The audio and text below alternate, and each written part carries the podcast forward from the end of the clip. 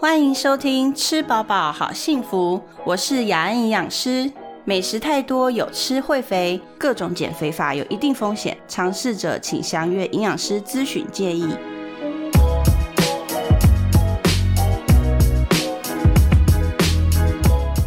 那我们就开始今天的主题。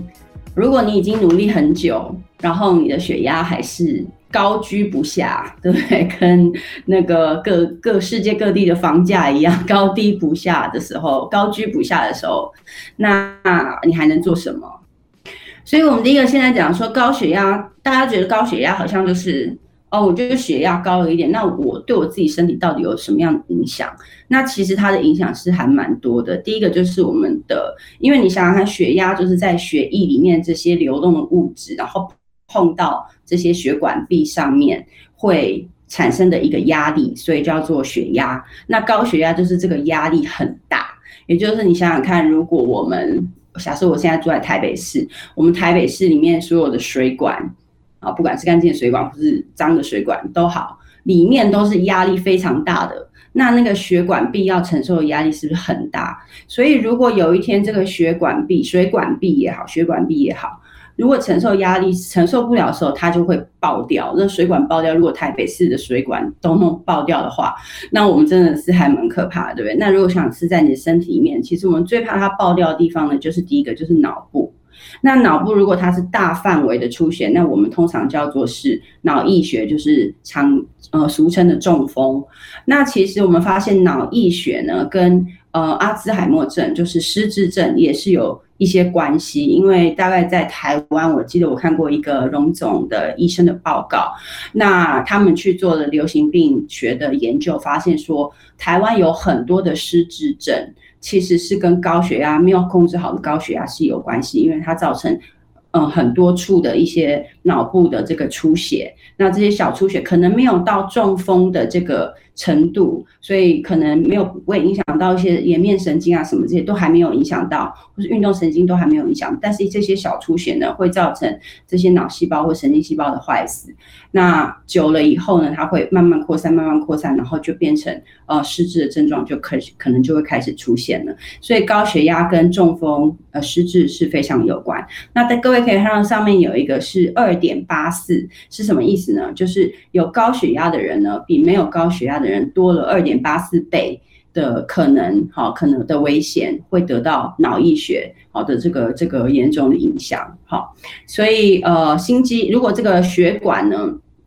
是在心脏的肌肉上面，那有可能这个爆掉的水管血管呢就是在心脏，那所以就是我们常知道的就是心呃 heart attack 就是心脏发病哈，就是心肌梗塞，也就是这些血管呢本来在心脏，心脏是要一直跳动的，那我们血管不够，就是没有血可以呃，它这个血管爆掉了，然后这个血就。到处流，那没有办法呢，提供这个心脏呢，嗯，这个好的营养，所以心脏就没有办法好好的跳动哈，所以这个叫做心肌梗塞。那也有一处呢，我们觉得很危险的就是肾脏的疾病，所以我们发现高血压的人呢，有有部分的人呢，我们发现他的那个尿蛋白是比较高，因为他的肾脏的一些功能，一些扩清的功能呢，就已经慢慢的丧失哈，所以主要就是呃。呃，这些高血压的人呢，他们会得到这些疾病哦的这些，你看这些倍数都很高，从二一点六六到二点八四倍哈。所以你不要再想说哦，高血压只是好像我量血压的时候数字高诶，我自己也没什么感觉或什么。对，没错，高血压是不会有感觉的，但是它在你身体里面呢做的这些呃影响其实是很大的哈。那我们来看下一张，呃，在台湾呢，大概有四个人呢，就有一个。会有高血压，哈，这个是我们那个临床呃流行病学上面的统计，哈，就十八岁以上。那我们发现说呢，尤其是已经得了高血压的人呢，有三分之一的人才知道他自己的，其他三分之二的人是不知道的。哦，所以呢，呃，这个就是告诉我们说，常常我们自己，因为我刚刚说高血压是没有症状。所以呃很难知道说我自己会感觉到不舒服或什么，可能去做健检的时候才会发现。那医生或是健检的时候，那个护士可能会告诉你说，哦，可能只是一次，那你要自己再去量。所以有些人也忽略这一块，后面就没有量了。那呃。到可能某一天突然感冒或什么，然后或是一些疾病，然后医生在量，哇，又好高，那可能又会吓到，或者是真的昏倒了，哦，才知道说，哦，真的要开始注意这件事情。那其实，在我自己看这么多个案，过去二十年呢，看了这么多个案的经验，我发现有一些人，如果他们很早期就知道说我自己的血压是比较偏高的。然后我们做一些介入，比如说我们做一些生活习惯形态的调整啊，改吃一些不同的食物啊，或者是呃不要一直久坐啊，睡眠好一点啊，有一些舒压的方式啊。其实很早期的这些呃比较高一点的血压还没有真正真正就是呃被 diagnose 被就是。诊断为高血压的人，他只是血压稍微高一点的人，他其实是有机会可以 reverse，就是有机会可以把它完全消除的。好，所以。如果早期发现呢，真的是可以早期把它就消掉的。那有的人说是遗传的关系吗？为什么这么多人会高血压？等一下我们后面再讲。但是其实我们在台湾发现有越来越低的年龄层哈的这些年轻人呢罹患高血压。以前呢大概三十四十年前罹患率还没有这么高哈，那现在已经到了每二十个年轻人里面哈就有一个。是可能会有高血压，所以你如果是落在十八到四十岁的这个区间的人呢，你可以想想看，你周遭的人二十个里面哈，可能就有一个是可能在这个血压这个高高高低低的这个边缘哈，可能就要小心。那另外呢，有一有一个族群我们也很担心的，就是呃女生，好女生，因为女生大家就不会想着以前我们好像看电视剧啊、看电影啊，都会发现说都是男生在哦。我心脏痛哈，什么之类，然后都是男生倒了这样子哈，好像很少看到女生有有有这个心脏病然后倒的哈。那其实后来我们发现，没错，女生尤其是亚洲女生哈，因为我们的以前就是整个流行病学的研究观察下来，女生呢，呃的这个运动量比较低，然后呢低血压的状况是比较多的，所以很多女生都是低血压，但一旦呢过了这个。呃，可能四十五岁以上哈，五十岁，然后五十五岁就发现呢，它的更年期来了，它的一些呃保护我们一些血管弹性的这些雌激素呢，它就越来越少，越来越少，所以呢，它没有办法好好的去调节这个部分的，那马上就是从低血压变成高血压，而且有一些呢是他觉得哦，我怎么常常头晕、疲倦，然后好像脖子紧紧的，然后以为是更年期的症状，结果。一来做做一个检查哈，才发现说哇，其实你是有高血压哈，不是只有这个更年期的影响而已哈。所以这个其实我们后来发现说，女生可能要注意更多哈，因为她这高血压对女生的影响呢，比对男生还要更更更更广、更更严重一些哈。好，那我们再来看看。下一张，那通常的我们血压计是长这样子，那有会可能会给你两个数字，可能会给你三个数字哈。那一个是我们说比较高的那个 比较大数字的那个高血的血压数字哦，是比较呃小一点数字的那个血压数字哦，到底是代表什么意义哈？那比较大的呢，就是你可以知道哈，它压力是比较大，所以它就是心脏在收缩的时候，心脏收缩的时候，它把血呢从心脏呢推到外面，好，所以推到其他的周边的血管，所以这个。压力呢是比较大的，所以它就是比较高的这个呃这个数字，所以叫做收缩压。那另外一个就是舒张，就是心脏要打开的时候呢，那血就没有那么多哈流到外面哈，所以它就是这个舒张压哈。所以呃以以一个收缩压跟舒张压，我们去看哈这个血压的。到底最大的可以承受量跟呃比较平缓的时候的承受量是什么？那另外我们也会看一个叫做心跳数，因为有时候呢在早期哈比较早期，你的心你的血压呢可能还没有超标的时候。我们可能会观察到一些心跳数是比较快的人，好，就是静止的心跳数哈。什么叫静止的心跳数呢？比如说现在我们都坐着哈，然后都没有做什么太多的事情的话，就是你可能躺着，可能坐着哈，没有在走路。好，没有在劳动，那这个呢，可能就叫做我们的静止的心跳率哈。那如果是静止的心跳率平均数呢，都比较高，比如九十几、一百哈，因为它应该是要在六十七十到一百中间哈，六七十到一百中间。那如果你都是九十以上、一百以上，你可能要小心哦，就是，哎，是不是我平常哈，就是在这个新的输出量哈，我们可以看到最下面，因为最下面有个公式叫做。血压是等于新的输出量乘上这个周边的阻力，什么意思呢？这个血压的这个压力怎么来？我刚刚讲了哈，就是这个新输出量就是我们在血液里面流通的这些血液哈。那它的它碰到墙壁的时候，碰到我们的血管壁的时候，它会有一个阻力。那血管壁它是接到什么东西？它可能是接到肌肉啊，可能是接到骨头啊，接到我们周边啊，比如说脚啊、手啊，这些都是哈。那它阻力越大的时候呢，它的这个血压就会越高。所以什么时候会有阻力？就是肌肉很太紧。太保实，对不对？你一直撞墙哈，你不是去撞一个有弹性的东西，你一直是这个血一直是去撞墙的，所以呃，这是第一个。第二个就是脂肪太厚，脂肪太厚的时候，你可以想象它是就是一个很厚的墙啊，很坚硬的墙，所以这个也是周边阻力。那再来呢，就是你可能都是一直久坐，所以你的姿势是没有换的。你没有换姿势的时候呢，在下半身的血压的阻力就会比较大。好，所以是这样。那我们为了维持哈这个新输出量要一样，就是你这个血管里面的血液的这个流通数，就像我们高速公路的这个车速哦，要一直维持一样，这样它才能流流通顺畅。那如果你每一次打出去的量，就是心脏打出去的量不够的时候，它就会增加你的心跳速度。好，所以我们回到上面的那个公式哈，现在讲讲好像有点太复杂哈，但是没有关系，就要想说我的血液流到全身，它需要一定的量。那如果我的心脏没有办法打出这么多一定的量在每一分钟里面的话，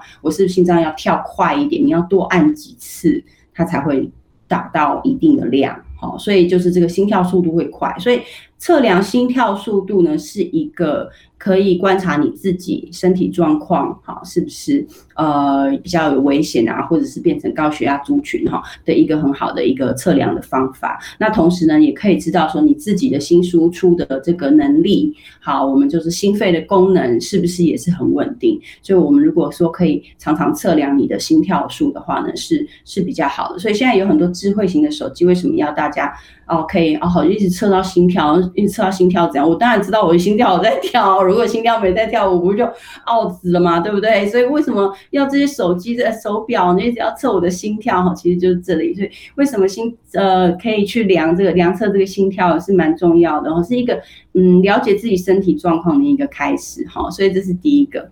好，那这边呢就是有一些血压的数字啊，哈，当然你不用去背这个数字，但是呢，我会建议说，如果你是家人有遗传性的高血压，或者是呃家里面就有某人有高血压的话，一定要就是有一个血压机哈，因为血压这个东西呢，它每天都会。变化的，而且它不会，呃，我们想要它怎么变化就怎么变化。比如说，我们想要它高一点就高一点，我们想要它低一点就低一点，不是哈？它有自己去调控的一个方式，就跟我们的体重一样，对不对？我们没办法 真的好好去，我明天想要几公斤就几公斤哈，是没办法。你可以控制你的呼。呼吸，好，可能可以憋住你的呼吸，但是你没有办法控制你的心跳跟血压，哈，那你也没有办法得知你的血压是多少，除非你有一个血压计，哈，一直在呃帮你做一些检查，哈。那我会建议就是，如果你有血压计，想要知道自己的血压的话，你可以固定每天的一个时间，好，比如说我早上起来第一件事情要就是先量一下。或者是我们会建议早上或是傍晚，就是你吃晚餐前或者吃晚餐后也都可以，你就可以固定去量一下。那量血压呢，要注意一下，就是你要一样像现在就是静止的状况下哈，去量才会比较准。因为如果你刚好是走路完哈，或者是做一些事情然后回来，那你的呃交感神经跟副交感神经还在调节的时候，它可能会影响到这个血压实际的数字。好，所以是大概。静止了三分钟到五分钟之后呢，哦，你就可以开始量一下血压，然后每天去量，就可以知道说哦，大概我的范围会落在哪里。那依照我们这个国地国际定定的标准哈，它的那个呃诊断的标准，如果是血压已经诊断是血压高血压的族群的话呢，它的收缩压是在一百三到一百三十九是第一第一期哈，那大于一百四的话呢是第二期，那它的舒张压呢？八十以上的话，到八十九呢是第一期，那大于九十的话是第二期。好，那为什么分第一期、第二期哈？因为我们可以知道它对呃这个血压的影响哈，到心脏、到脑部是不是已经有某一些部分的程度的损坏哈？像如果我们在第一期的话，它的每一次打出的量哈，心脏每次打出的量其实都已经不太足够，也就是表示了，它的心脏呢已经有可能心室肥大啊，或者是呃因为其他三高的原因，比如说胆固醇啊、还有血脂肪的原因，让这个心脏它的弹性已经非常不好了哈。是这里来的。那同时呢，我们也可以知道说，它的周边阻力哈，可能已经开始很差了。比如说，它可能会有呃四肢有一些肿啊、水肿的问题啊，或者是体脂肪很高啊，这些呢，我们可能就可以大概去判断说，这是它可能造成它已经到第一期的这个这个这个状况哈。那我们看到在上一点呢，有一个一百二十到一百二十九。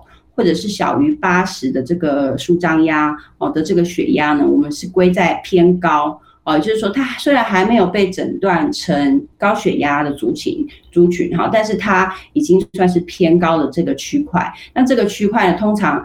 如果你去看医生，医生会不知道怎么办哈，因为他也不到用药的状况，那可能说我们要量测哈，在三个月后你再来检查哈，那你就要开始记录，好，可能他会把你放放在这个时期哈。那这个 elevated 就是你的血压是偏高，但是还没有到诊断的时期，其实有很多事情可以做哈，很多事情可以做，可以让你。把你的血压哈，真的可以降下来。当然呢，去摒除掉一些体重的问题呀，呃，体脂肪的问题呀，哈，或者是血脂的问题哈，我们可以去一一解决。那说不定这个血压就可以慢慢的可以降下来，然后不会变成真的诊断成高血压哈。好，那我们再来看下一张。那到底为什么会变成有高血压哈？因为以前一直以来大家都说是遗传然后，就是哦，我爸爸妈妈好像有，那可能我到某个年纪也会有，是没错，这是有一些嗯。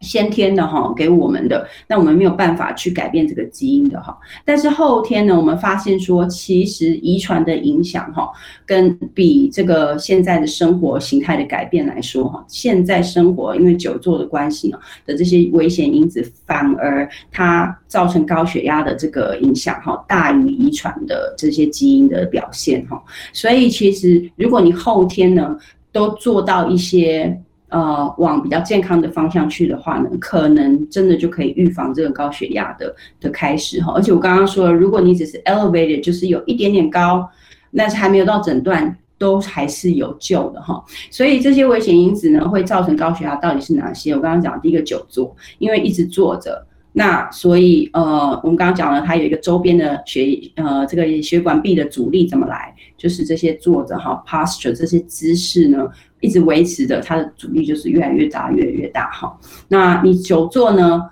呃，身体的组成呢，它当然就是脂肪就比较容易堆积哈。那身体没有把这些能量用掉哈，所以这些呢也可能会造成嗯这个血压会变高的一些原因。那久坐呢，其实后我们目前哈就是科学的一些呃研究上面是发现久坐这件事情哈。比吸烟的危害还要大，好，所以久坐以前我们大概我记得好像是四五年，好，我们在看文献的时候，他们对定义久坐这件事情，哈，就是。英文叫做 sedentary 和 lifestyle，就是一直坐着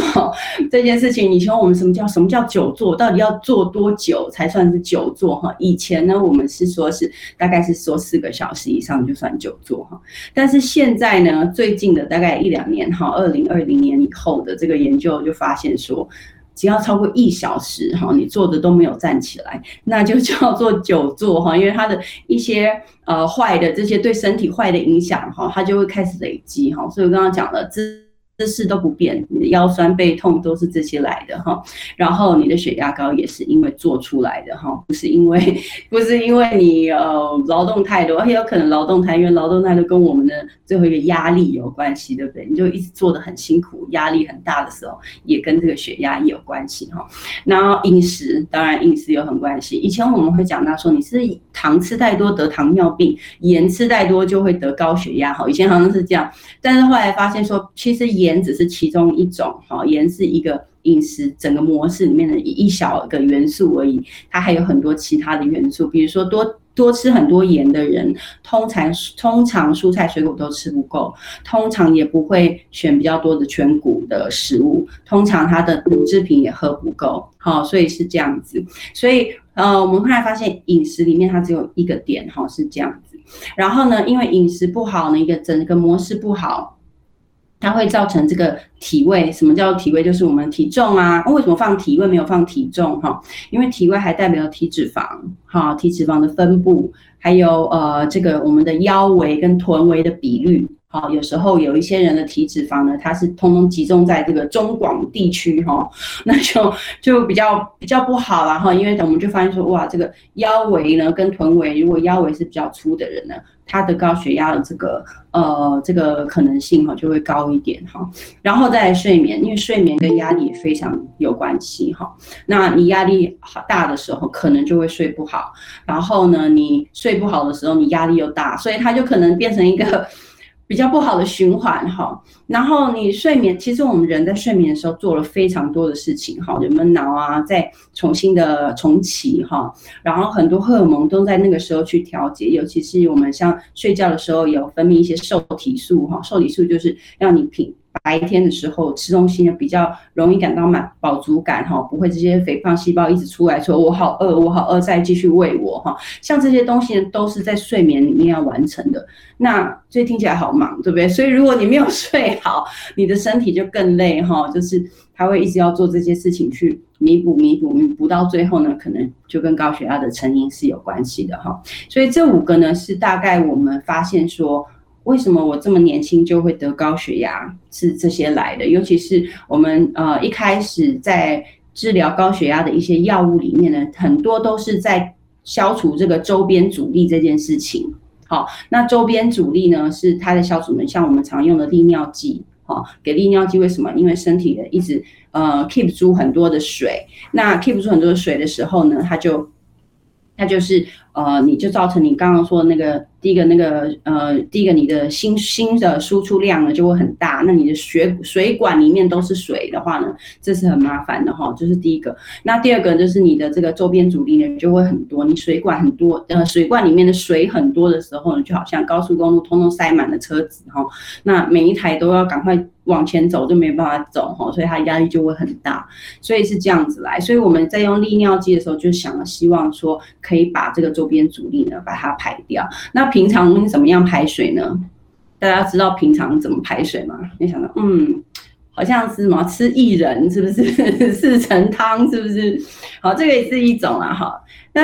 与其说排水呢，不如说你要先知道自己的水量哈是正常的。因为如果你身体不够，身体缺水的时候，你的水都在血管里面，而不是在细胞里面的时候，它就会缺水哈，然后它就会一直。拼了命的想要抓住水，可是它水都不在对的地方。那怎么样让水真的进到它到对的地方？就是你要喝足够的水。哦，所以你想想看哦，到底喝足够水要喝一天要喝多少？那我们一天通常是你吃多少卡路里，就是要喝多少水。好，这是最基本的。所以呃，一般来说两千 CC 呢是最基本。那你可以扣掉一些你的茶、你的咖啡啊什么一些一些，还有食物这边里面的。但是一天我还是建议说，如果呢你已经是高高危险族群的这个呃高血压的这个这个危险危险群的话了哈。我还是建议你，就是一天要喝到两千的水哈，因为可以让你帮你身体的新陈代谢会好一点。它可能没有办法真的帮你，呃，燃烧卡路里或什么的，但是你的新陈代谢会好，因为你喝了水，看到厕所就去上，好，那这个呢会帮你的整个代谢呢会顺畅一点，哈，会顺畅一点，带掉不需要呃身体不需要的一些东西，像你多吃的盐分啊这些的，哈，就可以带出去，所以呢降低你的周边阻力。好，然后你再呃多，比如说每因为你喝水，你每个里每个小时可能都要起来去倒水，或者是去上厕所，所以你就不会变成久坐族。好，所以有时候我们就是光改变这个喝水的习惯呢，可能就可以把你拉出来哈，不变成这个呃高血压的危险族群了哈。讲到这些高血压的这个原因以后呢，我们再绕回来看了那。怎么样对抗高血压？哈，大概就是有这五大的政策。来，第一个我们看到饮食，对？等一下我们会再更细讲饮食。那每一个下面呢，都会有一些数字，有没有？这是我们所有的，就是呃，这个科学家很厉害哦。他说，那我要做什么事情哦，才能让我更快的把这个血压降下来？所以他就告诉你一个数字哈，如果你改变了饮食三个月，你可以降到八到十四。哦，这个 M H G 哈，就是汞水银的这个血压哈的这个数值，所以我们刚才看到，如果你是大概一百二以上哈，还没到一百三，然后低那个收呃舒张压哈就比较低的那个呢，它是八十左右哦，那你可能你三个月呢，研究已经告诉你这是有效的，饮食你改变的话呢，可以哦控制下来，减掉八到十四哈的这个水银柱。然后呢，如果你体重控制呢，每减十公斤的话呢，可以降五到二十的血压。哇，这蛮这个好像 CP 值不错哈。但是要减十公斤，可能也是要差不多呃半年哈，三个月到半年左右。然后我们不希望一下减很快，因为通常减一下减很快的这个呃这个这个体重哈，通常都是减到肌肉哈，甚至水分。那我刚刚讲了为什么会水肿，因为身体就是已经。这个细胞已经缺水，然后你又把它让它脱水，那是更惨哈。所以我们希望它是慢慢慢慢减十公斤呢，可能需要到三到六个月哈这样子。好，然后最右边上面呢是减呃降低二到八的呃毫米水银柱哈，这个叫做是。少一点调味哈，少一点盐，在我们台湾的饮食里面，好像大家比较不会在就是桌上有有另外放盐哈，因为我们其实有很多调味的方法。但是想想看，你的辣椒酱啊、豆瓣酱、酱油膏，还有什么呃 XO 酱哈，还有呃番茄酱，任何的这些调味可能都会有盐哈，所以我觉得这个盐呢，可能就要开始慢慢看，就是。我今天到底吃到的这个东西有多少盐？哈，我们可能看看食物的包装，看看一下到底它上面是写多少。它通常是写一个钠的含量。好，那给大家一个回家作业，就是你可以去看看你吃的所有的包装食品，哈，它钠含量是多少，好不好？然后呢，如果你有去找到的话，你再告诉我。比如说我找到一，呃，那天呃想说要买一个，现在大家都很流行买那个苏肥鸡胸肉，对不对？那现在那个。那些便利超商啊都有卖，而且好多好多口味。然后一般人都会看说，哇，什么口味啊？是迷迭香呢，还是什么意大利呃番茄香料什么之类的哈？那我我我会看比较不一样的东西，我就把它翻过来，然后看那个营养标识，然后看到钠那个含量哈。那我们一天呢，大概是呃希望呢不要超过两千四百毫克的钠。然后你就猜猜看呢？我我我的拿的那个鸡胸肉呢？它上面的钠含量是多少？公布正确答案呢？它是大概百呃三百到六百之间。哦，三百到六百，那我们一天是两千四，我就想说，哦，我可能中午吃块鸡胸肉，就哇，就成了三百四百了，哈，所以就想想看，哇，这可能就已经少少掉蛮多了。然后呢，我们知道，呃，这个是这个是算普通啊，哈，三四百好，因为两千四到三四百还有一点距离，对不对？那你猜猜看，一个泡面好了。我们的泡面，假设我们很爱吃的辛拉面啊，或者什么，呃，比如重口味一点的啊，什么牛肉面啊，有真的牛肉在里面，大家来猜猜看，大概是多少？泡面，泡面，大家有在看的书，而且我发现泡面呢，它的营养标示呢，也不是作弊，但是它都是，你知道那个泡面的包装，它会有一个地方有折痕，然后折进去，然后有一面就会盖起来。大家都，大家都赶快去翻自己的厨房的泡面，我去看一下，哦？我现在就是要告诉你们，你拿包装你还不一定看得到，因为呢，它现在它都会把它折起来，然后它的那个营养成分就在那个折痕里面，你要把它这样，真的要找一下你才能 找得到那个数据，哦。好了，不用去拿了啦。我告诉你们，大概没错，大概都是一千以上。你可以看最低的，可能八九百跑不掉。好，真的八九百跑不掉。那一般食物里面也都有原本的盐分哦，所以你再加上哈，假设我又吃了一个泡面，又吃了一个我觉得还蛮健康的这个呃低脂的呃舒肥鸡肉。然后可是你吃一吃，可能加起来都超过两千四了哈。我们平均台湾人的这个饮食调查里面，我们发现到每个人大概每天吃到的是三千五百毫克的这个钠含量，好，所以呃要降到两千四哈，真的还蛮难的。维力火锅面真的写八百八百五十一哈，对不对？然后是每每一百公克，所以那个。维力泡面不晓得几百，那一个一个一一个不知道多少，一个包装不知道有没有到一百，应该有了哈，可能八十一百左右，所以差不多哈，所以一包泡面可能就八百一千哦，甚至更多，所以就要小心了哈。那盐吃更多有怎么办呢？吃到很多呢，就是多喝水。所以我刚刚讲了，喝到两千的水是还蛮理所当然，因为我们盐都吃。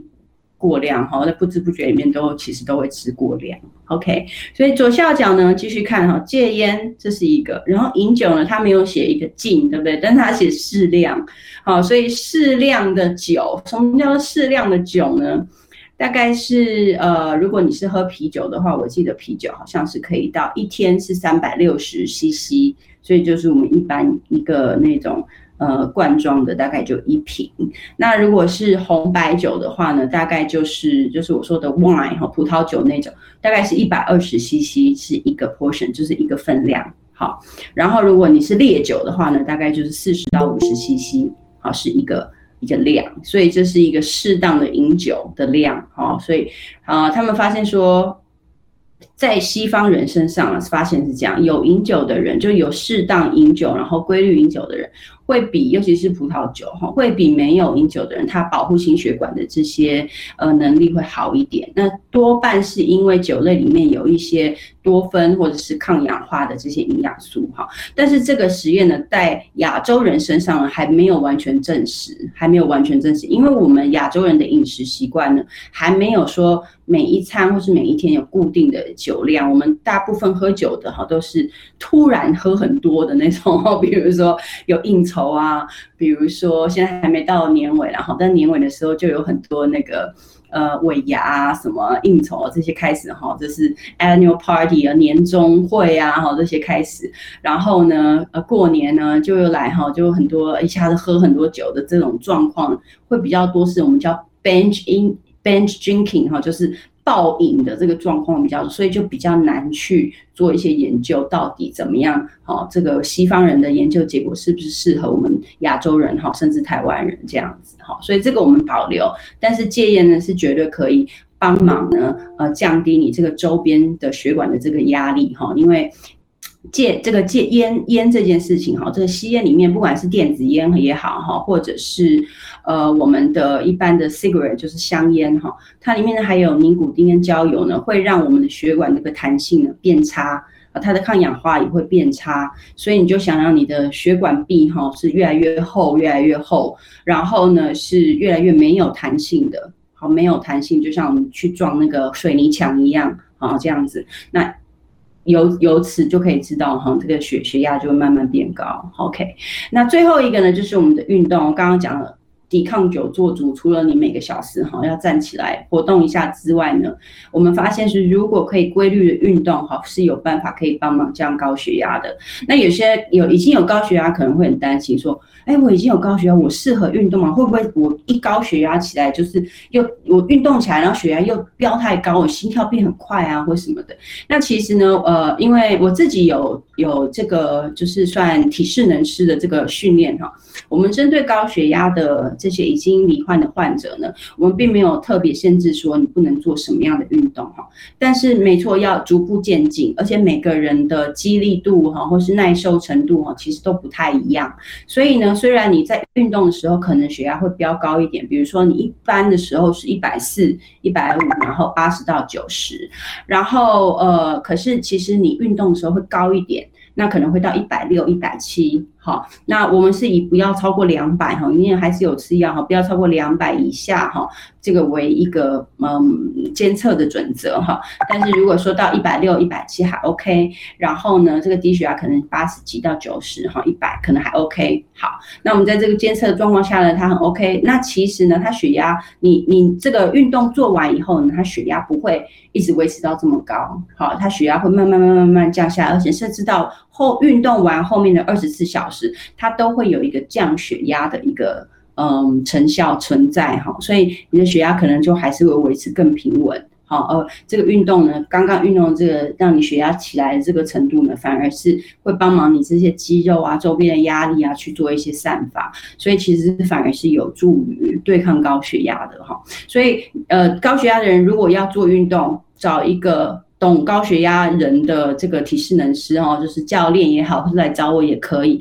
我们通常会做一些呃，可以帮助你心肺有加快，可是呢，它不会一直维持。哦，当然，比如说我自己去跑步机跑，那。你跑步机跑，可能就是要自己去一直量测，可能有要个心跳的手表哈，去量测你在在某一些程度哈，你可以呃负荷的一个状况。然后呢，我会建议你不要一直跑同样的速度，你可能跑一分钟是比较快的，然后跑五分钟是比较慢的，甚至用走的也没有关系。那就是用这样的速度，甚至有那个呃爬呃这个坡斜坡哈，把这个。跑步机的斜坡呢，有调高一点，有一点阻力哈，然后用不同就是去呃交错的方式，不同就是有快有慢，然后有阻力没有阻力的这样的方式去做交错，反而可以帮你训练很好，也不会让你血压一下子不要太高。好，所以这个是一些小建议，但针对高血压的这个运动还有非常多的方法哈。那所以如果下次我们想要讲运动的话，我再请可能跟一个教练一起搭配，我们可以来讲这个部分哈。好，然后最后呢，我们来看这个饮食的部分，在国际上有一个叫做德舒饮食哈，它叫。DASH，然后它的简它的简称是从英文来哈，就是 Dietary Approaches to Stop Hypertension，怎么样用一些饮食的方法呢策略呢去呃对抗这个高血压哈？那其实这些都是老生常谈的。换全谷杂粮啊，换三蔬二果啊，用豆腐蛋白呃豆腐啊，或是白白肉优先啊，每天两份乳品啊，多一点坚果哈，这些都是老生常谈。但是我想最重要就是最后一个天然的香料，大家想想看，我们如果煮菜的时候，除了加酱油膏、酱油、豆瓣酱这些，还有没有其他的东西可以加？然后它是比较没有那么多盐的，好，比较没有那么多钠的。我们来打字看看，好吧？大家打字看看，你用什么东西可以帮你的食物做调味，然后它又不是那么多钠含量的，不是调味料，不是酱包的这些东西。比如说，我先讲一个好了，我觉得洋葱很好用，因为洋葱呢，你如果是比较生的话，你煮煮是比较还是没有那么全熟的话，它是有一个轻轻的味道，然后有一点 spice，有一点 tickling。的味道，哎，咖喱粉很好哦，咖喱那咖喱要挑一下，有些咖喱它已经是有调味的哈，所以是要看一下。香菜没错，是很多人的噩梦，但是我个人是很喜欢香菜，香菜有一个很棒的味道。胡椒不错，胡椒很好哈，黑胡椒蛮好的。然后呢，呃，胡椒盐的话就要小心了哈，或是我们常用的白胡椒，它都会加加盐在里面，所以要另外。但是我想胡椒这边指的是黑胡椒的颗粒哈，原本就是现磨的就很好。八角没错，我们常常在五香里面会放八角，对不对？好，所以我刚刚讲了洋葱还可以，还有其实还有一个很棒的东西叫做柠檬，柠檬那真的是可以提味很多东西，就是你咸的也可以提味，然后甜的也可以提味，然后就是你加几滴下去就可以哈。所以善用天然的香料呢，这些呢就是我们在呃。怎么样取代一些钠？哈，这些可以可以来想想看。没错，九层塔，九层塔超好用的，而且很便宜哦。不要说只有吃咸酥鸡的时候才有吃到九层塔，平常也可以放很多九层塔哦。而且它只要有光的地方就会生长，所以你可以如果家里有顶楼啊，或者有一个小院子，有很阳光充足的话呢，嗯，送一些九层塔还蛮容易的哈。所以我们在我们的那个。呃，简报上面有看到有一些呃新鲜的辣椒姜，对不对？然后有看到八角、茴香，然后还有 cinnamon，cinnamon 的中文什么？那个叫做大家打一下 cinnamon，对，肉桂，没错没错。哎，它英文都好好哦，对不对？肉桂，所以肉桂也可以。肉桂其实我们做一些卤的啊、炖煮的时候可以用哈。那你说卤的卤的又不是很多酱油吗？所以呢，你卤的时候，你那个酱油就要。自己哈好好的斟酌，那肉桂的味道才会出来，对不对？所以还有其他的，比如说刚刚说洋葱、红萝卜这些呃蔬菜的这个甜味在里面的话呢，你可能就不需要那么多酱油哈，就可以它就会它只是调色而已哈，它就不会有那么多的盐在里面。OK，所以我们葱姜蒜大家多多用一下哦。好，最最后呢，呃，这边再给大家看一下，因为这个是比较西式的哈。下一张呢，我们是呃比较用台湾的，台湾的现在就有一个我的餐盘的东西。那今天我这个就不细讲，因为它有讲了一些分量的东西哈。到目前为止有没有什么问题想要问？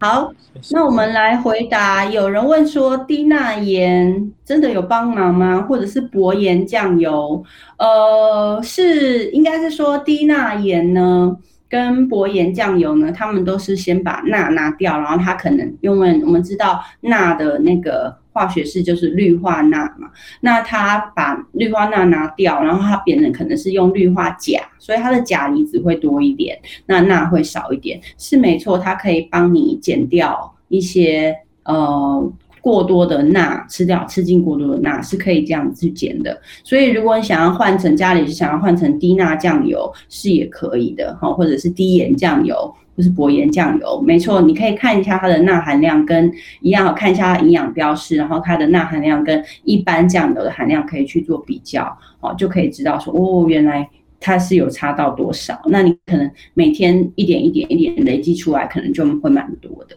那就可能卤东西的时候就可以比较放心一点，放这些酱油就比较不会担心说哦，我要去慢慢量哈，就不用太担心那个钠的这个含量。但有些人会觉得味道好像不一样或者是什么，其实我是觉得好像没有太大的差别哈，因为我自己的舌头是没有那么敏感啊，所以是分不太出氯化钠跟氯化钾到底是差在哪里哈。那唯一一个要提醒大家，如果呃。低钠盐或者是薄盐酱油，可能比较不不适合你的话，就是已经有肾脏疾病的人，好，已经有肾脏疾病，他的身体可能也没有办法承受那么多的那个钾离子，哦，所以可能钠也不行，钾也不行，那真的就是要找其他的替代方法了，哈。所以呃，低钠盐不是就一定健康，对某些人来说呢，它也是可能会不太好的，就是肾脏疾病，呃，已经有肾脏疾病或肾功能已经不好的人，哈，就要小心这个低钠酱。油，OK，还有没有什么其他人有什么问题？会建议高血压的人避开什么烹调方式的食物吗？哦，原则上我们就是呃，除了我们当然希望希望说用原形食物来做烹调是最好，但是有一些人他会用呃罐装的食物，或是呃保鲜比较久的食物，或者是已经腌制过的食物。好像我们现在有一些什么呃盐制金鱼啊、青鱼啊，或者什么的，好像这种的再来烹调的话，它第一个它就增加你的这个钠的量。那第二个就是，如果你烹调的方式如果是比较多高油啊、炸的啊，或者是呃太多盐分在里面，我刚刚讲的放了很多呃酱汁的、啊卤汁的这些的盐分本来就已经比较高的食物的话，的烹调方式的话，可能就希望你们避开。那其实。把这些去除掉，还是可以很好、很好、好好的享受一些美味的食物的。哈，那只要不要是，比如说很多盐烤啊，或者你会吃到很多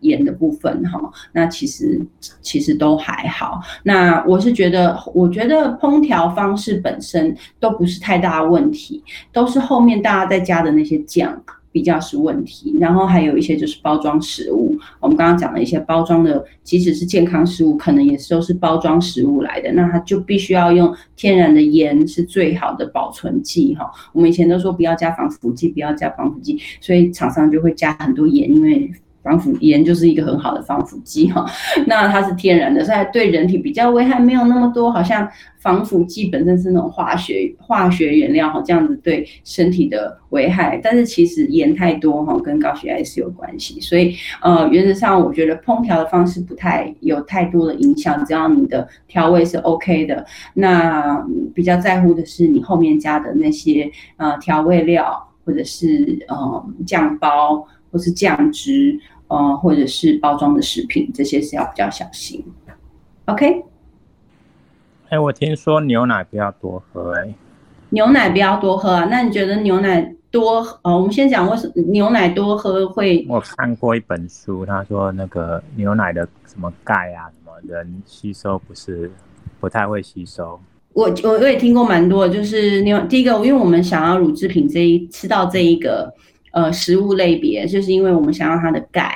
那当然，它还有一些维他命 D，还有维他命 B 群在里面。那最主要还是因为它的钙质是没错的。那我也听过蛮多说哦，因为牛奶的这个蛋白质不是适合人体消化，所以很多人对牛奶呢是不适合的。然后在牛奶的钙质也不好吸收，因为它不是一个很好，它是乳酸钙哦，像这样子的。